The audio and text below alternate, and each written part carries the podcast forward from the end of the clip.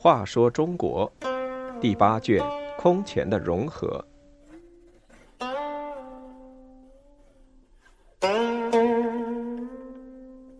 三十九人面狗心。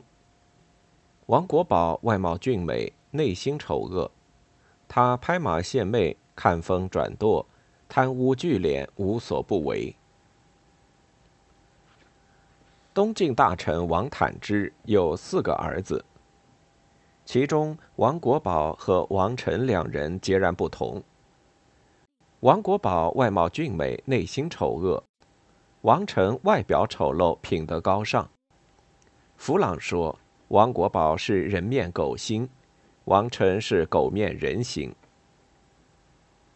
王国宝是谢安的女婿，谢安开始被其假象所迷惑，后来看清了他的为人，就不再任用他，只给他一个尚书郎小官。王国宝对此十分怨恨。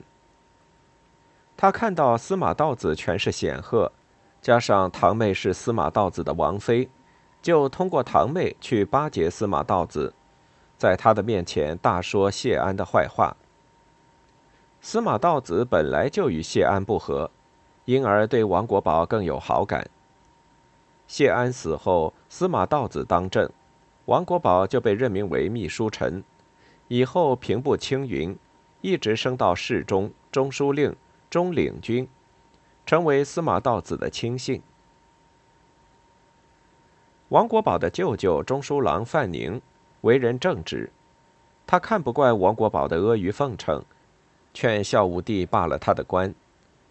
可是孝武帝回到宫内，皇太子的生母程淑媛却一个劲地说王国宝为人忠诚，办事谨慎。孝武帝奇怪地问：“你在宫里怎么会知道王国宝的情况呢？”陈淑媛经不住一再追问，说是尼姑支妙英写信托他这么说的。玄武帝找来支妙英，她是个很受宠幸的尼姑，司马道子曾为她盖了一座简净寺。支妙英见皇帝亲自询问，不敢隐瞒，说出是袁月之托他的。孝武帝再问袁月之，袁月之供出是受了王国宝的指使。真相大白，可是王国宝是司马道子的亲信，不便处罚。孝武帝就找了个借口，把袁月之给杀了。王国宝十分害怕，同时也对舅舅恨之入骨，从此便在司马道子面前大讲范宁的坏话。范宁于是受到排挤，被调离京城，去当了豫章太守。不久，王臣去世。王国宝上表要求去江陵奔丧，并把母亲接回健康。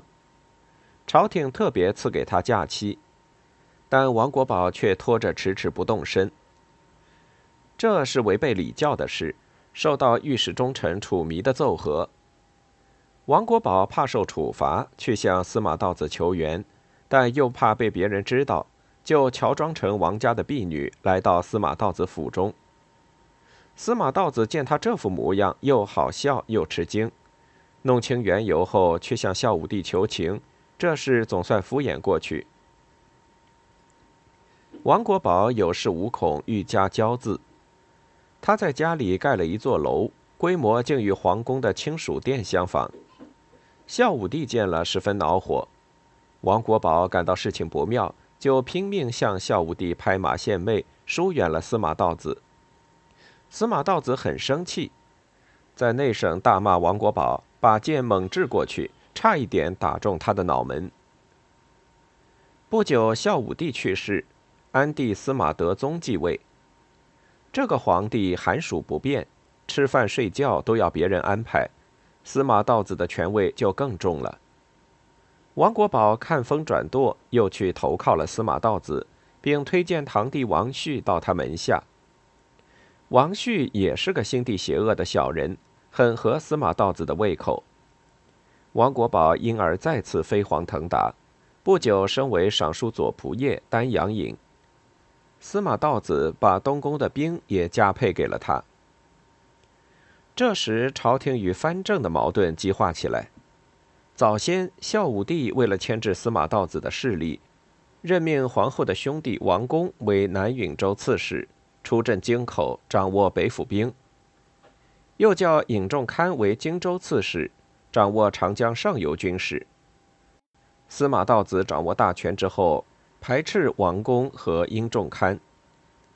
隆安元年（公元397年），王公以诛王国宝为名起兵。司马道子看到形势严重，就丢卒保车，把罪孽推到王国宝的身上，将他交付廷尉后处死。